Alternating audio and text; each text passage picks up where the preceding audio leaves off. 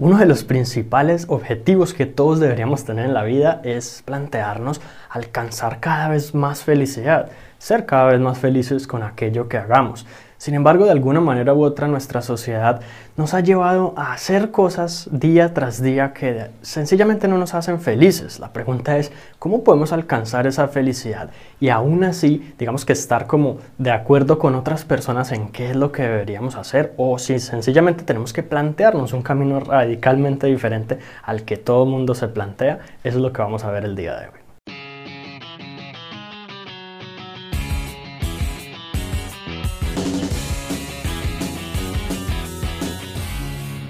¿Por qué te digo que uno de los principales objetivos que deberíamos tener en la vida es el de alcanzar cada vez mayores niveles de felicidad? Porque sencillamente es una de las mejores maneras de mantener tu motivación y de continuar constantemente esforzándote para lograr tus objetivos y tus metas. Mucha gente tiene claro qué es lo que quiere, sabe cuáles son sus objetivos y de pronto tiene incluso estrategias e ideas para ser productivo, pero de alguna u otra manera como que no se levantan todos los días con esa chispa y con esa pasión para llevar a cabo sus, sus, objetivos y alcanzar el éxito. Y es porque sencillamente no se sienten felices y más importante aún, no sienten que el camino que están siguiendo los vaya a llevar en algún momento a la felicidad, en caso de que consideren que esa felicidad va a ser un destino como tal. La verdad es que nunca nos enseñaron cómo podemos llegar cada vez a ser más felices. Es más, nunca nos dijeron que debíamos pensar conscientemente en si somos felices haciendo algo o no. Y de alguna manera u otra nos enseñaron que esa felicidad en ocasiones simplemente es pasar tiempo en familia o hacer las cosas que a uno le gusta, como por ejemplo tener, un hobby. Pero en términos de trabajo, en términos de qué estudiar, por ejemplo, qué carrera universitaria escoger, casi siempre terminamos escogiendo lo que, lo que nos puede dar más dinero, las carreras que son como más comunes, medicina, derecho o cosas parecidas simplemente porque todo el mundo las hace o porque se supone que es algo que funciona. Y en términos del trabajo buscamos los empleos que nos paguen bien y, y siempre estamos tratando de enmarcar todas estas decisiones en muchas cosas que no tienen nada que ver con nuestra felicidad y eso nos puede afectar en el sentido de que vamos escogiendo cada vez un camino más y más y más profundo llegando a un destino en el que sencillamente no nos sentimos felices e incluso puede pasar en las relaciones personales. Hay veces que sencillamente una pareja pasa tanto tiempo juntos sin decirse cosas que en algún momento llegan a no ser felices y ya es como demasiado tarde para esas personas haberse arrepentido.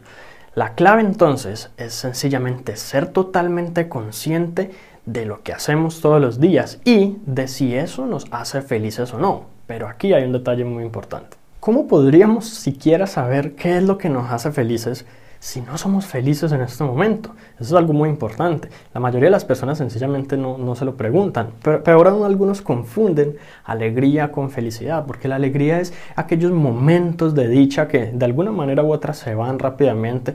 Por ejemplo, como cuando conseguimos un objetivo material, cuando nos compramos algo, cuando, en mi caso, cuando yo me compré mi primer automóvil fue una locura, pero pues ya luego de unos meses es como que listo, pues ya, ¿qué más sigue?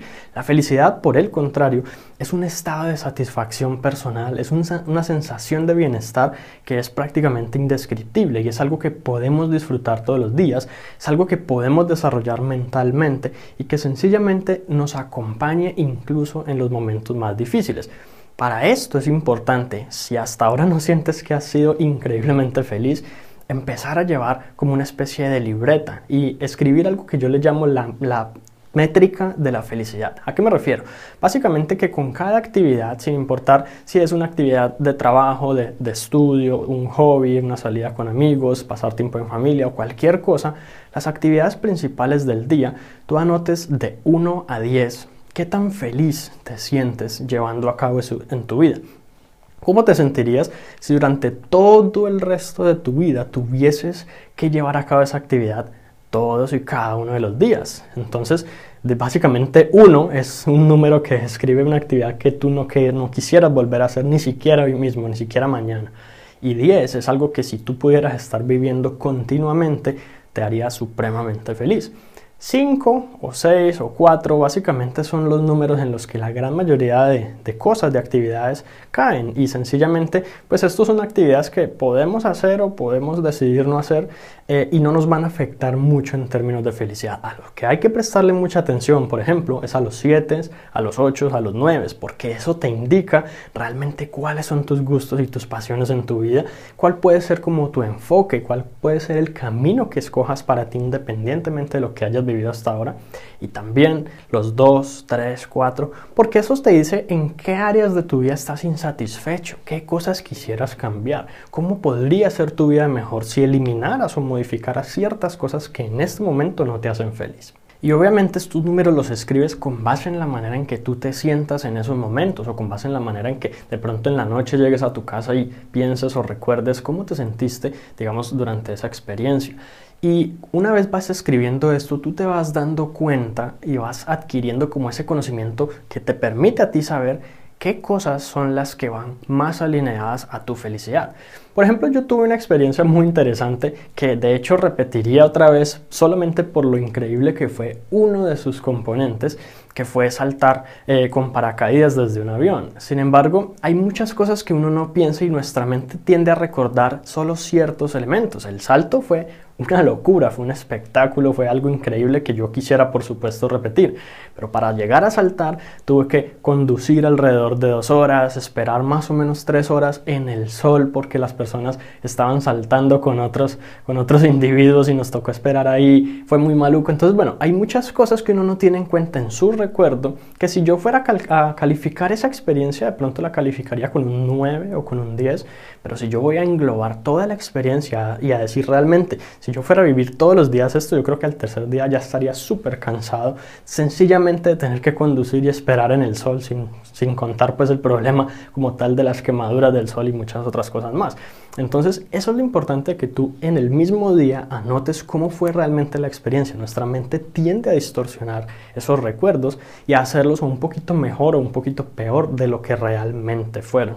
E incluso puede pasar lo contrario, de que por lo menos una película, uno se ve una película y le gustó prácticamente todo, pero el final simplemente fue decepcionante. Entonces, de un momento a otro, cuando a una, persona le pregunta a uno cómo estuvo la película, uno dice, no, no estuvo tan buena o estuvo sencillamente muy mala, solo por el final. Entonces es importante tener en cuenta eso a la hora de tú calificar tus experiencias. Y esto lo que te va a permitir, luego de llevar esa libreta, no tiene que ser pues mucho tiempo ni nada, por posiblemente una, dos, tres semanas, es tener una idea mucho más clara de cuáles son las decisiones que tú puedes tomar para tu vida con base en esa felicidad. En mi caso, yo he tomado muchos proyectos, he llevado a cabo muchas cosas, he creado incluso empresas que pues en, en principio los hice solamente por el dinero y eso sencillamente no me funcionó en su momento. Ahora que tengo, digamos, este conocimiento, porque yo también aplico esto en mi vida, sencillamente me es mucho más fácil pensar en el momento en que una oportunidad se me presenta, si esa oportunidad está o no alineada con mi felicidad. Y también voy aprendiendo, porque obviamente no lo sé todo, y voy continuamente mejorando y refinando mi propio autoconocimiento en ese sentido, y por lo tanto puedo cada vez disfrutar de una vida mejor. Y yo sé que tú también puedes, así que me encantaría que lo pusieras en práctica. Así que eso es todo por ahora y si te gustó este episodio recuerda suscribirte al podcast para que recibas una notificación en cuanto publique nuevos episodios. Si conoces a alguien a quien pueda servirle esta información, compártesela para que ellos también puedan mejorar sus vidas paso a paso.